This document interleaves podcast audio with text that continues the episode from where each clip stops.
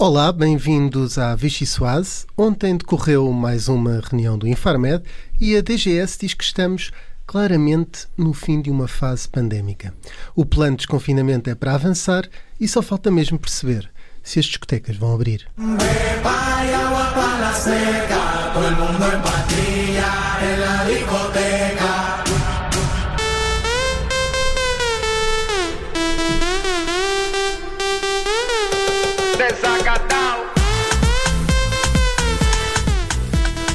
Bom, depois disto vamos precisar de um PRR, um Plano de Recuperação da Rádio, ou pelo menos da sua credibilidade.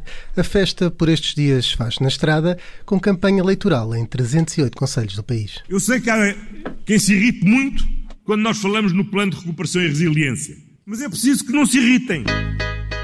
A base da campanha dele, se repararem bem, a base dos discursos dele é sempre a dizer Vamos trazer para aqui os milhões, os milhões, os milhões, os milhões. Como arma de campanha eleitoral, como está a fazer agora todos os dias o Primeiro-Ministro português.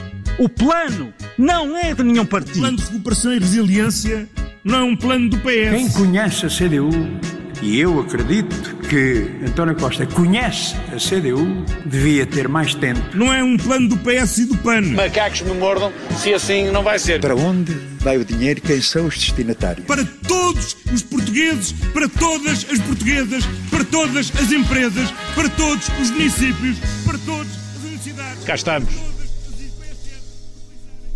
Isto parece às vezes uh, kafkaniano às vezes parece o castelo do Kafka. Isto aqui não parece bem o Castelo do Kafka, parece outra coisa qualquer.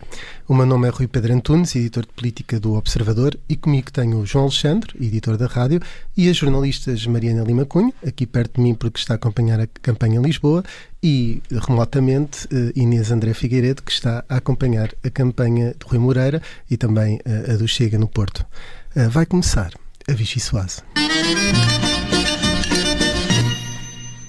Ora bem, eu propunha, uh, se Inês, uh, começando por ti que estás mais longe, propunha uh, uma sopa todos os dias, que com tudo o que se passa nos últimos dias e que se vai passar nos próximos, não deve ser muito difícil perceber de que sopa estamos a falar.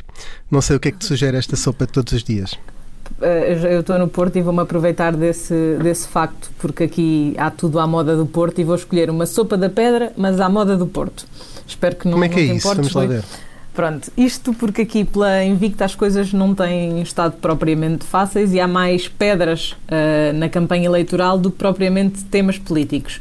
Os adversários de Rui Moreira têm estado preocupados em atirar um, ehm, as tais pedras ao Executivo e ao atual Presidente da Câmara, que é também recandidato, como sabemos, mais isso do que propriamente em dar motivos aos portuenses para reverter a governação dos últimos oito anos.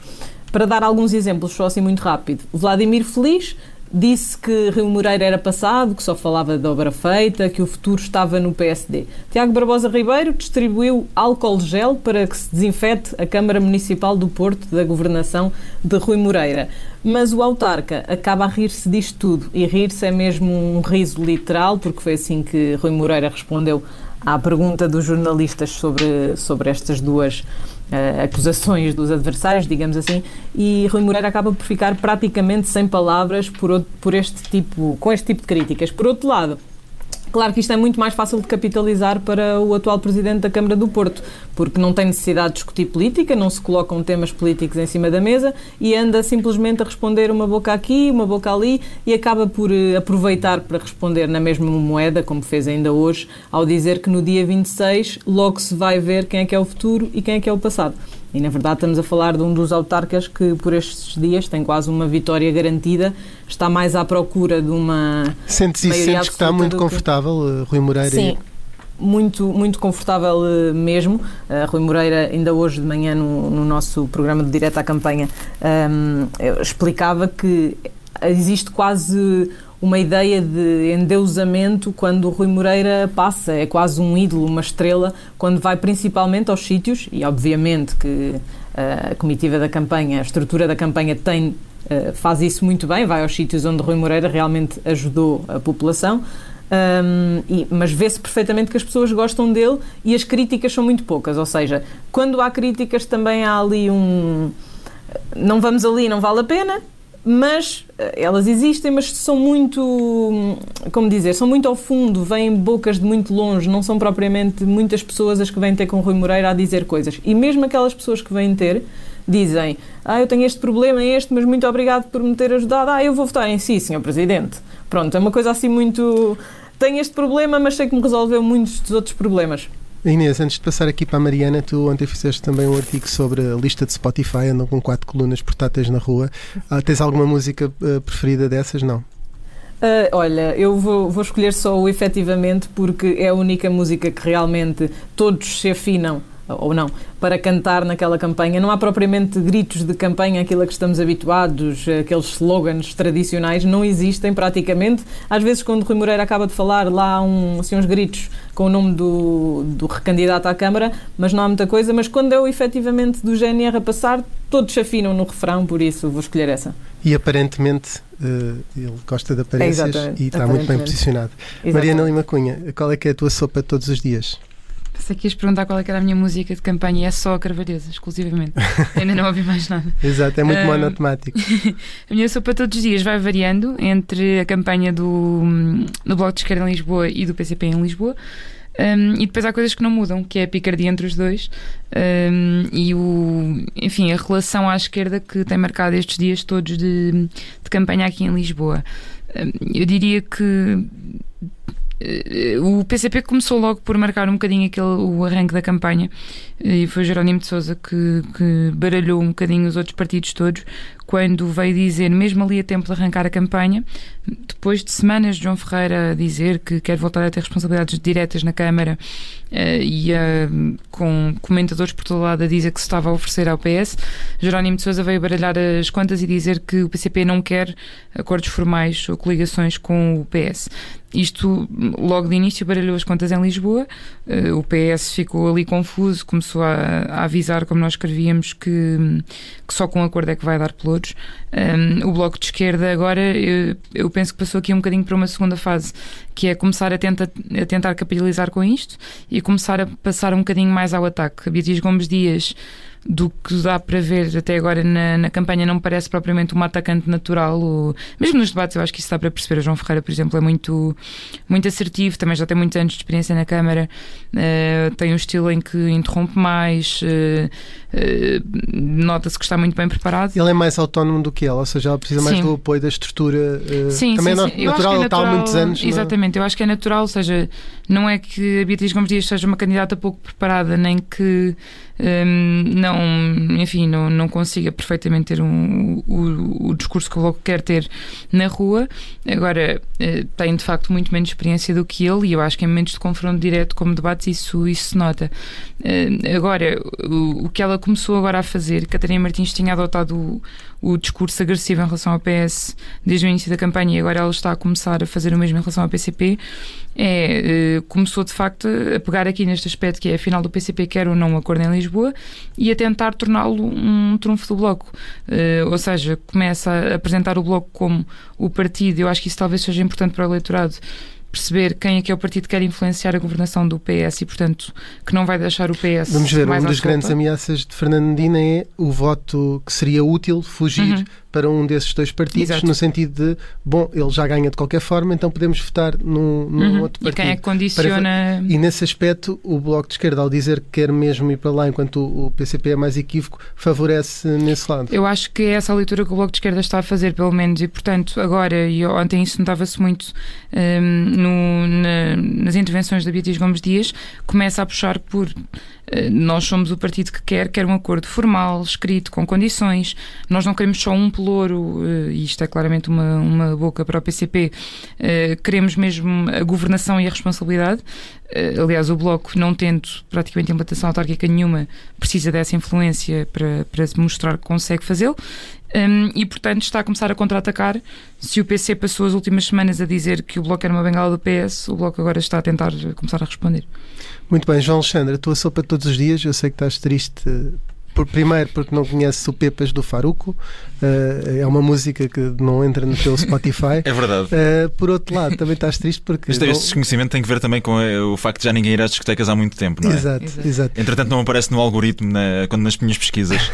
Mas uh, estavas a dizer Veres autárquicas um bocadinho... um bocadinho a partir daqui. É, é uma, quase uma, uma, não é uma vista de helicóptero, mas é uma vista aqui do, do estúdio. E às vezes também é, é, é bom ter essa perspectiva porque como não estamos tão centrados, eh, por exemplo, em acompanhar um candidato, acabamos por ter assim um plano mais, mais genérico eh, sobre aquilo que está a acontecer. Por vezes eh, acaba por, por ser um bocadinho aquilo que é também a, a visão de quem, de quem nos ouve, de quem, de quem lê jornais, de quem vê televisão.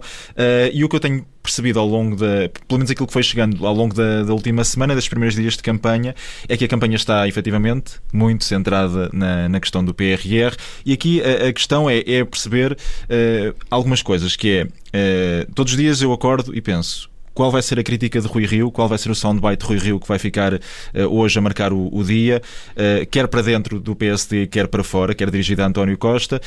Saber também uh, em que conselho é que António Costa vai voltar a falar do PRR e se vai ou não irritar muito uh, novamente com o facto de ele próprio estar a puxar a questão do PRR para, para a campanha. Perceber uh, até que ponto é que António Costa vai aguentar até responder de forma mais dura a Jerónimo de Sousa pela forma como Jerónimo de Sousa tem também atacado o Partido Socialista e há aqui sempre esta tensão latente que, como já explicámos aqui, a Mariana já explicou várias vezes e também em textos no, no Observador, que é essa relação difícil entre o PCP, neste caso a CDU, e o, e, e o Partido Socialista também em tempo de autárquicas a olhar para o orçamento do Estado eh, e a olhar para, para aquilo que é, eh, que é a, solução, a solução do governo, perceber até que ponto é que dará para esticar a corda também neste, nesta troca de argumentos que António Costa já relativizou, é verdade, antes de, de, de começarem as eleições, diz que é normal uh, haver tudo isso. Mas a verdade é que acordamos todos os dias a pensar quando é que, quando é que se, se haverá algum momento em que tudo isto vai, vai esticar. E depois também há outra pergunta que se faz sempre, que é perceber quando é que vai começar a campanha de Carlos Moedas em Lisboa, por exemplo. Acho que também é outra, outra questão que as pessoas colocam, uh, porque até agora uh, o que temos visto é. Falava-se muito numa altura das taxas e taxinhas, aqui é as queixas e queixinhas. até na, na, Comissão Nacional de Eleições havia aqui um, havia números que foram revelados. O, o, PS é aquele que mais alvo é de, queixas, mas é aquele que também apresenta mais não, queixas, mais não é? Queixas, e são 600 e tal queixas que já que foram apresentadas de norte a sul do país desde o início da campanha. Mas acho que tem sido uma campanha mais ou menos como. Carlos Moedas como teve ontem e o Miguel Santos Carrapatoso fez essa reportagem no bairro Alto e também teve lá relativamente pouco tempo e, e centrou-se é mais no, nos comerciantes. Sim, é verdade. não nem passar mais algum tempo. Mas uh, eu não sei qual é a vossa percepção uh, e a Mariana terá uma, uma percepção diferente, tem estado mais no, no terreno, tu a acompanhar mais aquilo de forma global que vai sendo escrito e que vai sendo dito, mas. Uh, a ideia que me dá é que ficou tudo mais ou menos na mesma desde que começou a campanha. Ou seja, não houve aqui, além de. E eu ontem ouvia-te até Rui Rio noutro espaço aqui na Rádio Observador, ouvia-te Rui, Rui Pedro sobre o Rui Rio, uh, a dizer que o Rui Rio tem sido de alguma forma também uma das figuras da campanha, quer pela positiva, quer pela negativa, mas a verdade é que tem marcado a agenda, tem estado muito uhum. presente, os soundbites do, do dia têm sido quase todos dele, uh, e acho que tem sido isso, tem sido uma campanha muito parecida com, com as de outros anos, tem sido uma campanha em que passados estes dias iniciais, pouco mudou desde aquilo que era a nossa percepção inicial sobre todos os candidatos, sobre todas as sondagens. Uh, acho que a única diferença mesmo foi uh, Rui Rio ter estado muito presente, conseguir, uh, não sei se, se isso dará para segurar depois o partido ou algum tipo de resultado, mas a verdade é que Rui Rio se tem saído bem na campanha e acho que isso tem sido uma nota de destaque. Deixa-me só ir à Inês, porque para depois irmos ao, à sopa final, mais, mais aqui para, para baixo, para esta, para esta discussão de novo. Inês, o, o Rui Moreira queixou-se porque hoje Tiago Barbosa Ribeiro recebeu Marta Temido de manhã e vai receber Pedro Nuno Santos à tarde. Queixou-se de que há delegados do governo em campanha, portanto, não é só o PRR, mas também há aqui membros do governo a fazer campanha. Isso para, para Rui Moreira é um problema, não é? Sim, Rui Moreira. Hum, o próprio Rui Moreira é que, é que, falou, é que falou do tema. Uh, sabemos que Marta Temido esteve hoje com, com Tiago Barbosa Ribeiro aqui no Porto. Um, e o autarca disse que achava que este tipo de, de ações em que delegados do governo apoiavam um, candidatos do partido já tinham acabado, que já não estávamos nesse tipo de país, nesse tipo de, de de, de, campanha, digamos assim, e disse até se querem meter delegados no, do governo que os tragam para candidatos, que candidatem um ministro à, à Câmara Municipal do, do Porto, neste caso.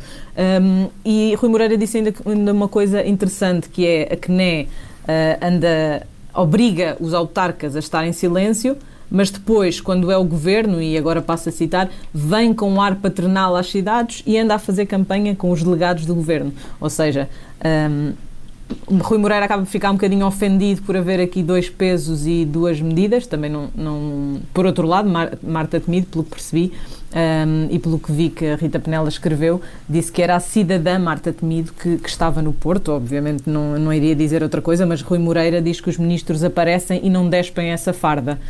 Claro, isso é, é uma das. Também em relação ao PRR, ele também voltou a falar disso. É uma das queixas. Mariana, agora ia propor aqui uma sopa rápida que aqui já não faça, aproximamos do fim da primeira parte, que é a sopa do Quim dos Ossos. Não sei o que é que isto sugere. Eh, vamos até Coimbra, portanto, eh, vamos nós, não vai? Sim, e o que eu te ia perguntar aí, também fizeste há, há uns dias um, um, texto sobre o mapa autárquico do PS. O que eu te queria perguntar especificamente é se esta ida do Tribunal Constitucional para Coimbra, ou, esta discussão da transferência, que aliás eh, há de ser votada hoje, ou se não foi já, agora estou um pouco desatento, uhum. mas é, hoje é dia de votações na Assembleia da República. Isto pode de alguma forma influenciar a votação e aproveito para te perguntar já perder Coimbra seria um problema para António Costa ou com um bom outro resultado podia-se tentar de alguma forma limitar os danos? Acho que, na verdade, olhando para este mapa destas autarquias do PS, seria um dos únicos problemas que António Costa poderia ter. Um, o PS está bastante seguro, no, ou seja, parte para estas eleições quase a pensar o que conseguirmos é ganho. Uh, havia ali uma contabilidade que apontava que poderia perder umas 20 câmaras, mas recuperar também um número equivalente, e portanto Coimbra é talvez a mais simbólica no meio disso, embora o PS diga que tem números que indicam que, que está que pode estar confortável em, em Coimbra. Agora, como eu ainda ontem vi um comentário de alguém que dizia que por este andar, se a campanha continuar a aquecer em Coimbra, uh, Coimbra vai acabar a campanha com um aeroporto uh, lá construído. A, verdade é, é que eu agora, olhando, uh, vem-me agora à memória, para 2017, lembro-me de estar por volta da uma da manhã num pavilhão em Coimbra com Manuel Machado a falar durante mais ou menos uma hora uh, sobre, não apenas sobre o aeroporto, mas durante uma hora em que na altura era a Ana Catarina Mendes que estava a fazer a, uhum. a campanha do Partido Socialista a comandar, estava numa mesa quase a adormecer, enquanto Manuel Machado falava sobre o aeroporto que eh, ainda está por vir, não é? Pois, portanto, é, uma, é uma, uma discussão que quatro anos depois continua mais ou menos na mesma. Acho que no máximo só maternidade, constitucional pelos vistos também não parece que, que aconteça, portanto, não, não, não é desta que a descentralização acontece em Coimbra. E, oh, João, uma coisa que aqui parece bastante evidente é que, mais do que qualquer uh, troca de, de, argumentos, as sondagens influenciam bastante a campanha. Esta percepção toda do PSD que pode ganhar Coimbra teve a ver com uma sondagem que dava 1%. Um, e, e, não sei se notas isto, ou seja, que o peso das sondagens é particularmente importante na, nas autárquicas para, para, a percepção e para, para, a força que as campanhas têm. Porque depois, por exemplo, na Amadora vemos Susana Garcia só com 18% ou 22%, e parece que já está retirada da, de fora da corrida. Sim, é? e a verdade é que, por vezes, em caso de dúvida, uh, eu vou utilizar aqui uma expressão que ficou uh, popularizada no ano passado, que é o onde vão, vão todos. Uh, e por vezes, né, quando, quando as pessoas olham para as sondagens, acabam por ir um bocadinho uns atrás dos outros. É e, e, em caso de dúvida pode haver essa, esse, esse, esse momento em que, em que alguém pensa: bom, uh, estou em caso, em caso de dúvida, esta sondagem dá aqui uma vitória a esta pessoa, se calhar a maioria está certa e eu vou, eu vou seguir. Até porque uh, estas autárquicas, tal como outras, não servem muitas vezes para esclarecer uh, e as pessoas acabam por se guiar por, por outros modelos, neste caso as sondagens. Muito bem, chega assim ao fim a primeira parte da Vichy Soase. regressamos na, na segunda parte e a convidada é Teresa Leal Coelho, ela que há quatro anos foi a candidata do PST que enfrentou Fernando Medina. Bem-vindos à segunda parte da Vichy Soase. Connosco temos Teresa Leal Coelho, que foi vice-presidente do PSD, também candidata à Câmara Municipal de Lisboa em 2017 e, na sequência dessas eleições, eh, foi também eleita vereadora na Câmara de Lisboa, naturalmente sem pelouro, porque não as venceu. Eh, Teresa Leal Coelho, bem-vinda. Muito obrigada. Cumprimento os, uh, os nossos ouvintes uh, e cumprimento todos aí em estúdio. Muito bem. E, e começar por perguntar, agora que vai chegar ao fim das suas funções de vereadora, se vai ter saudades deste cargo. Bom, uh, tenho, uh, em princípio, saudades eu só tenho do futuro. Uh, eu saio deste cargo de consciência tranquila com a intervenção que o PSD pôde ter no município de Lisboa durante estes quatro anos. Nós tínhamos uma aposta forte num conjunto de, daquelas que são as prioridades para a cidade de Lisboa. algumas delas, como por exemplo a habitação, estivemos isolados em 2017 a defender que a habitação era a prioridade para a cidade de Lisboa e apresentámos um conjunto de propostas eh, logo em período de campanha eleitoral e depois também durante o período de execução do mandato. Nem todas elas foram acatadas, eh, mas efetivamente, eh, como lhe digo, saudades do futuro e consciência tranquila pelo mandato que, que desempenhei durante estes quatro anos na cidade de Lisboa. Foi muito maltratada pelas estruturas em Lisboa do PSD, com várias divergências públicas. Sentiu-se alguma vez traída nestes quatro anos? Veja, não, eh, sabe que eu não tenho esse tipo de estados de alma, eu sou focada naquilo que são os objetivos que pretendo atingir. Eh, e aqui, eh, enquanto vereadora de, da Câmara Municipal de Lisboa, os meus objetivos dirigiam-se à cidade, dirigiam-se à população de Lisboa, sejam os cidadãos, sejam os estrangeiros, sejam aqueles que aqui trabalham, aqueles que aqui habitam e aqui, aqueles que aqui trabalham. E naturalmente tenho uma visão para a cidade de Lisboa. A cidade de Lisboa é uma cidade uh, que, que, todos nós conhecemos que tem uh, determinadas características, uh, que tem determinados problemas, determinadas ameaças que necessitam de soluções e, e foi nisso que eu me concentrei nestes quatro anos. e concentrando-me no trabalho, é isso que retiro dos quatro anos enquanto vereadora na Câmara Municipal de Lisboa. Mas há uma coisa que eu devo acrescentar a única, uh, o, o, único, a única, uh, não digo mágoa, mas uh, o único incómodo que levo daqui é precisamente o facto das estruturas locais terem conseguido afastar José Eduardo Martins, que era suposto liderar a equipa na Assembleia Municipal, mas efetivamente foi, utilizando a expressão que utilizou há pouco, foi maltratado e afastado dessas funções. Uh, é lamentável porque é uma pessoa muito capaz, muito competente uh, e com a qual eu contava nestes quatro anos. Uh, foi uma manobra de Luís Newton, já falaremos disso mais à frente, eventualmente, mas chegaram-lhe a retirar a, a confiança política ou uma tentativa. Como é que ficou esse processo? Tem ideia? Bom, o, veja, uh, eu gostaria de fazer o balanço do mandato e, e de falar de Lisboa uh, aos cidadãos de Lisboa.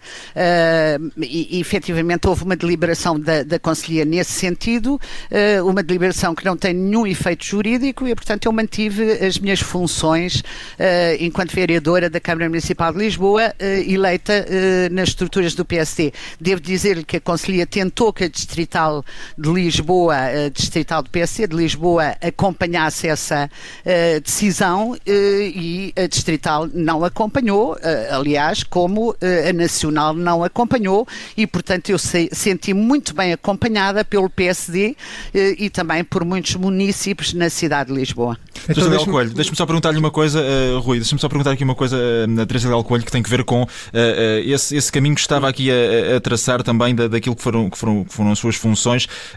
olhando para trás, pergunto-lhe se já já consegue perceber o que é que esteve na origem desse mau resultado em 2017 e de que forma também é que tudo isto que acabou por descrever pode ou não influenciar aquilo que está hoje em jogo também para o PSD na corrida à Câmara de Lisboa. Se uh, uma outra forma de trabalhar ao longo destes últimos anos poderia ter criado aqui bases para uh, sondagens que neste momento fossem mais favoráveis para Carlos Moedas, que é o candidato.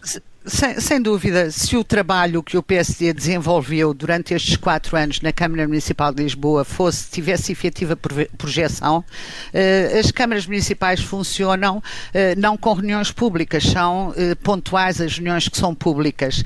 bom, são públicas, mas são públicas para quem aceder via internet para acompanhar os trabalhos na, na, nessas reuniões. Mas a maior parte das reuniões de Câmara são privadas, o que significa que o trabalho de, que se desenvolve nem sempre é conhecido conhecido. Como não é conhecido, não são conhecidas as propostas que são apresentadas, não, não são conhecidas as propostas que são apresentadas e aprovadas. Mas acha que isso acontece só com o PSD ou também com Não, não, não, não. Eu estou a falar de, de, do modelo de funcionamento de, das câmaras municipais, dos municípios. É assim, não, não tem a projeção mediática que tem o trabalho na Assembleia da República. Eu fui deputada da Assembleia da República, é na, na, naturalmente que faço este, este, esta comparação. Uh, isto significa que uh, muitas vezes os cidadãos não têm a percepção daquelas que, da, daquela que é a visão para a cidade uh, de cada um dos partidos, ou só têm, muitas vezes há também muito ruído com questões que são colaterais, que, que, não, que não, interessam a, a, aos municípios em, em, Lisboa. mas efetivamente.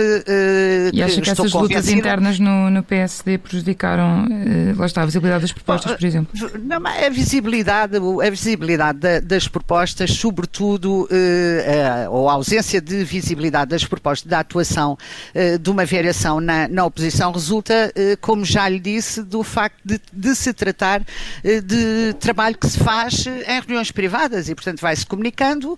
Eh, algumas matérias têm mais interesse, outras matérias têm menos interesse e são projetadas eh, com maior ou com menor intensidade, mas uma coisa eu lhe garanto: não só o programa eleitoral que apresentei em uh, 2017 é era um programa eleitoral muito ajustado para a cidade de Lisboa. Eu posso dar-lhe um exemplo.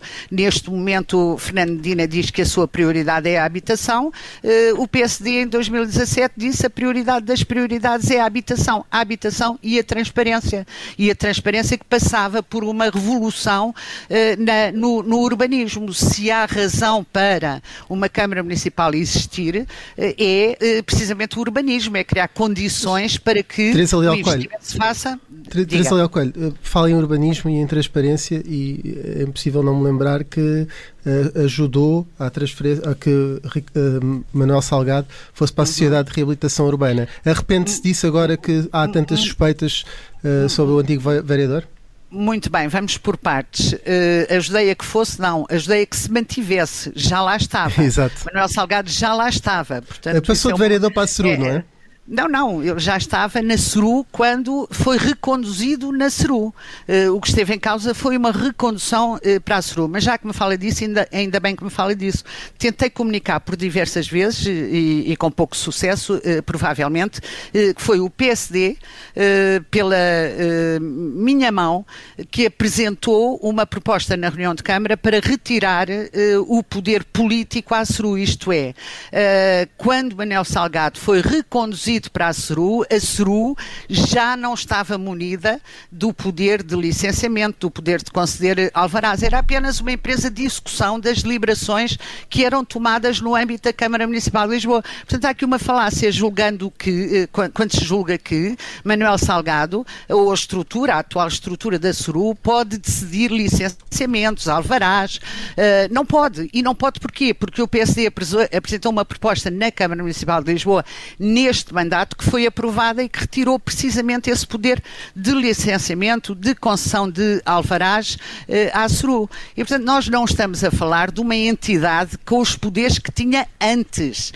E, portanto, quando foi reconduzido Manuel Salgado, foi reconduzido para uma estrutura esvaziada de poder político e esvaziada de poder político. Eh, em razão de uma proposta eh, apresentada por eh, mim própria deixe-me acrescentar-lhe, deixe-me eh, acrescentar-lhe aquilo que eu dizia há pouco, eh, a habitação foi eh, uma prioridade do PSD na última campanha eleitoral, no programa eleitoral que apresentei.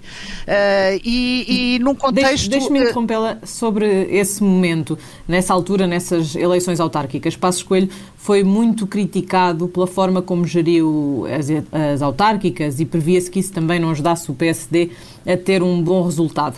Lisboa foi uma das principais falhas apontado ao, ao na altura líder do PSD. Sente-se confortável, uh, sente-se responsável, uh, melhor, pela saída de Passos Coelho?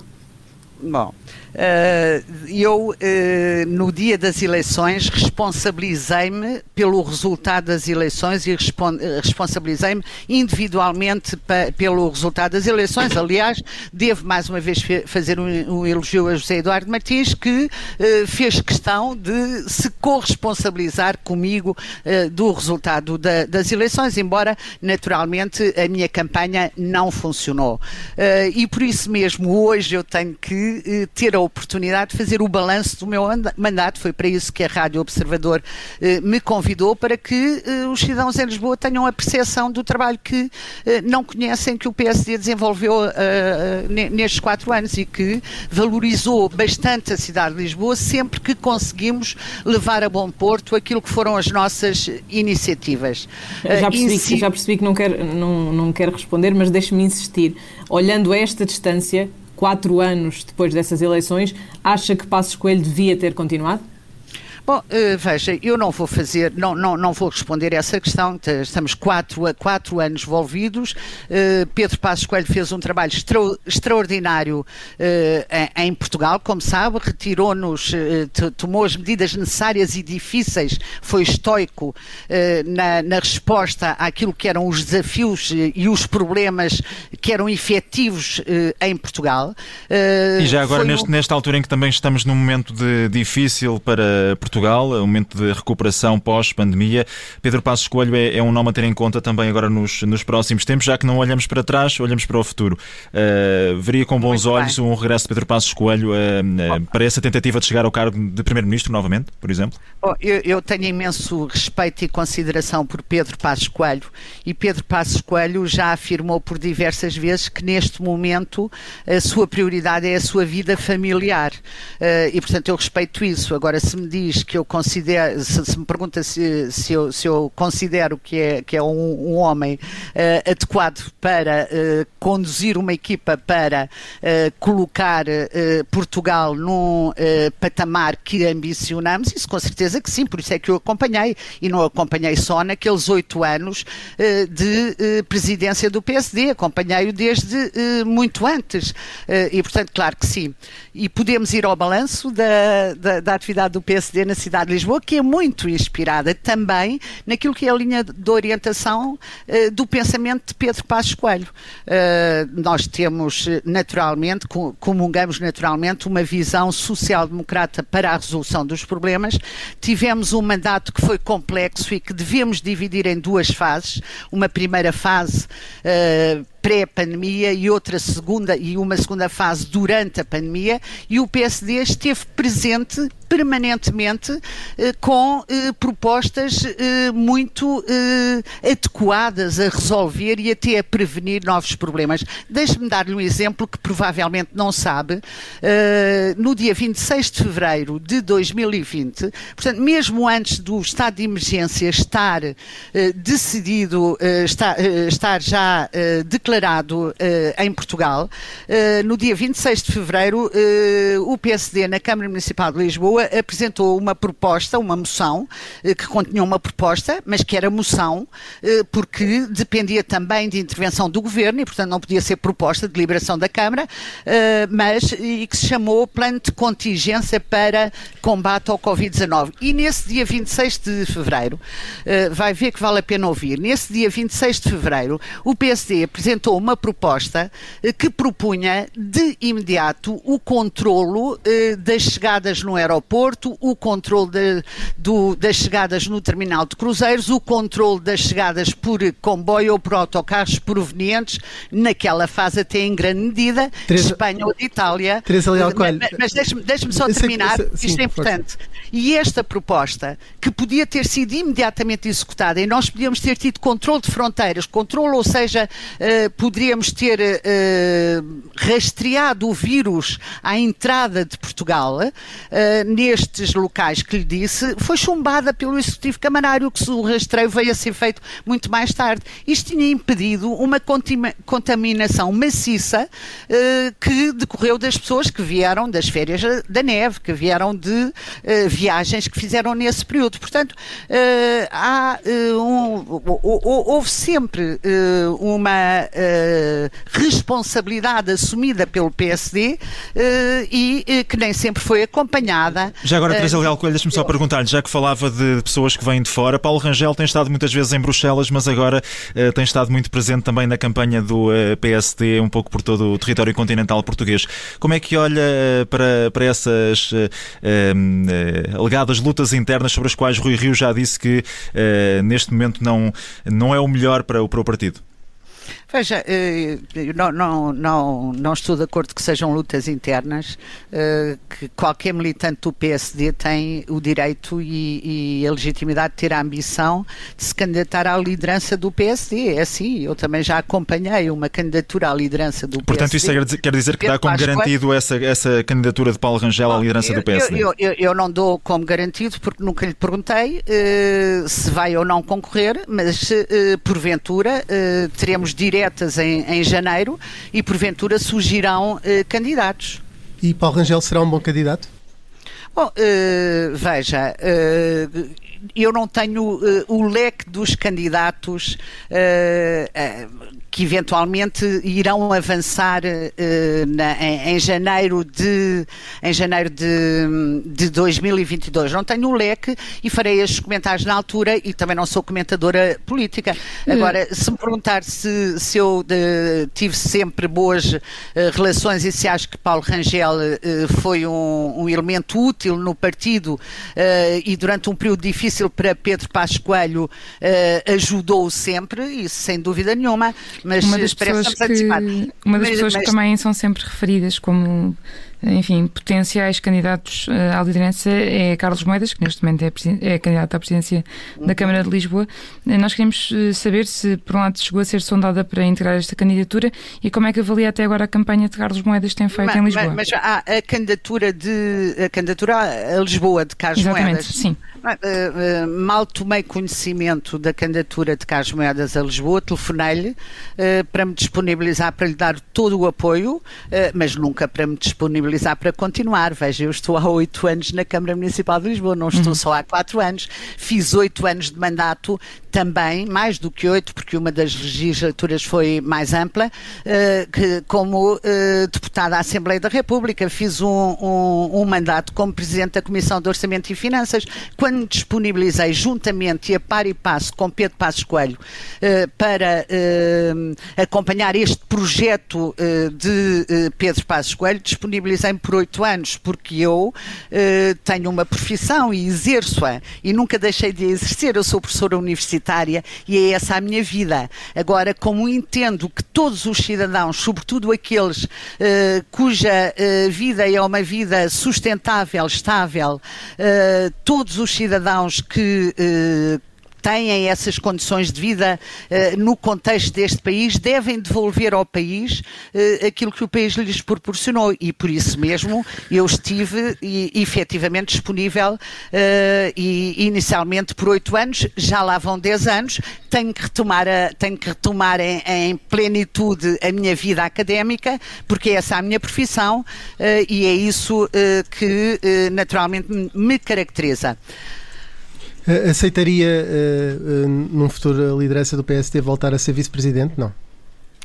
Bom, bom quer dizer, não, não, não vou trabalhar sobre hipóteses e, e, e agora vou aproveitar essa, essa pergunta para responder sobre algumas questões que uh, nós uh, trabalhamos, que o PSD levou a cabo na cidade de Lisboa durante Teresa Leal Coelho, tem, tem que compreender uma coisa não? que é, uh, nós, como sabe, a CNE tem regras muito restritas, não podemos estar aqui a privilegiar o trabalho de um dos partidos face aos outros, porque já estamos em período oficial de campanha.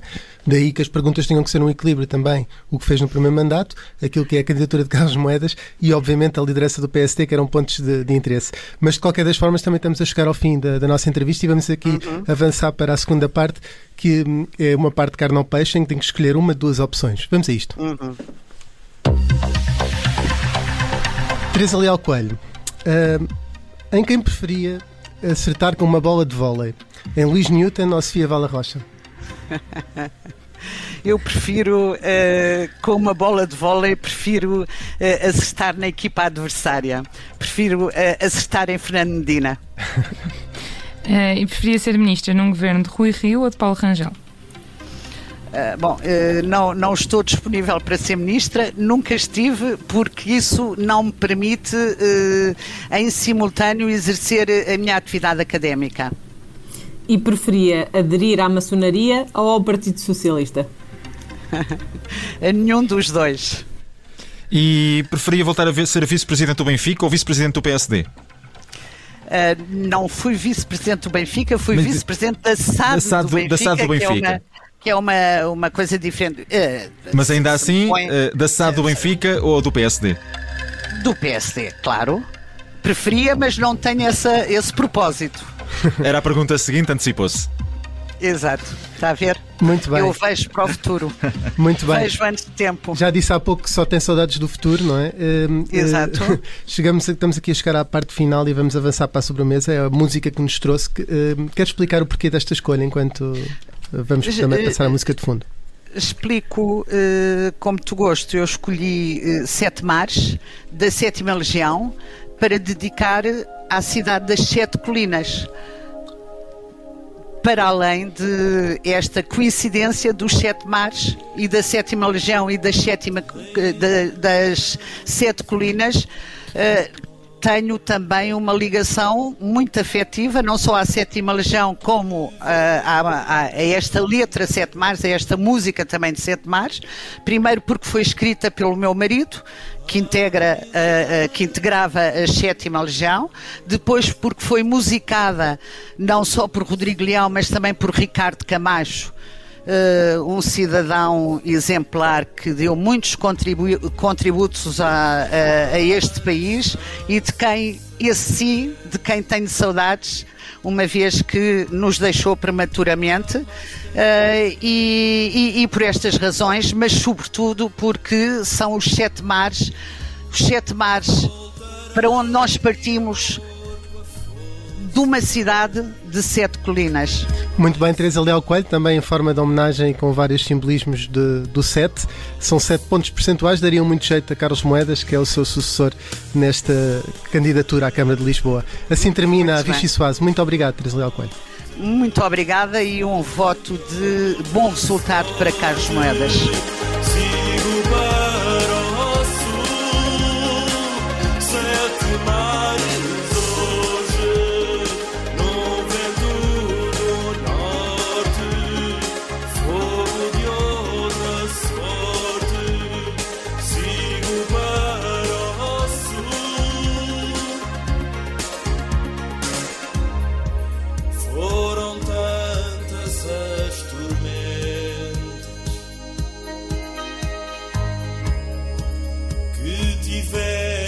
gusti enfrentar.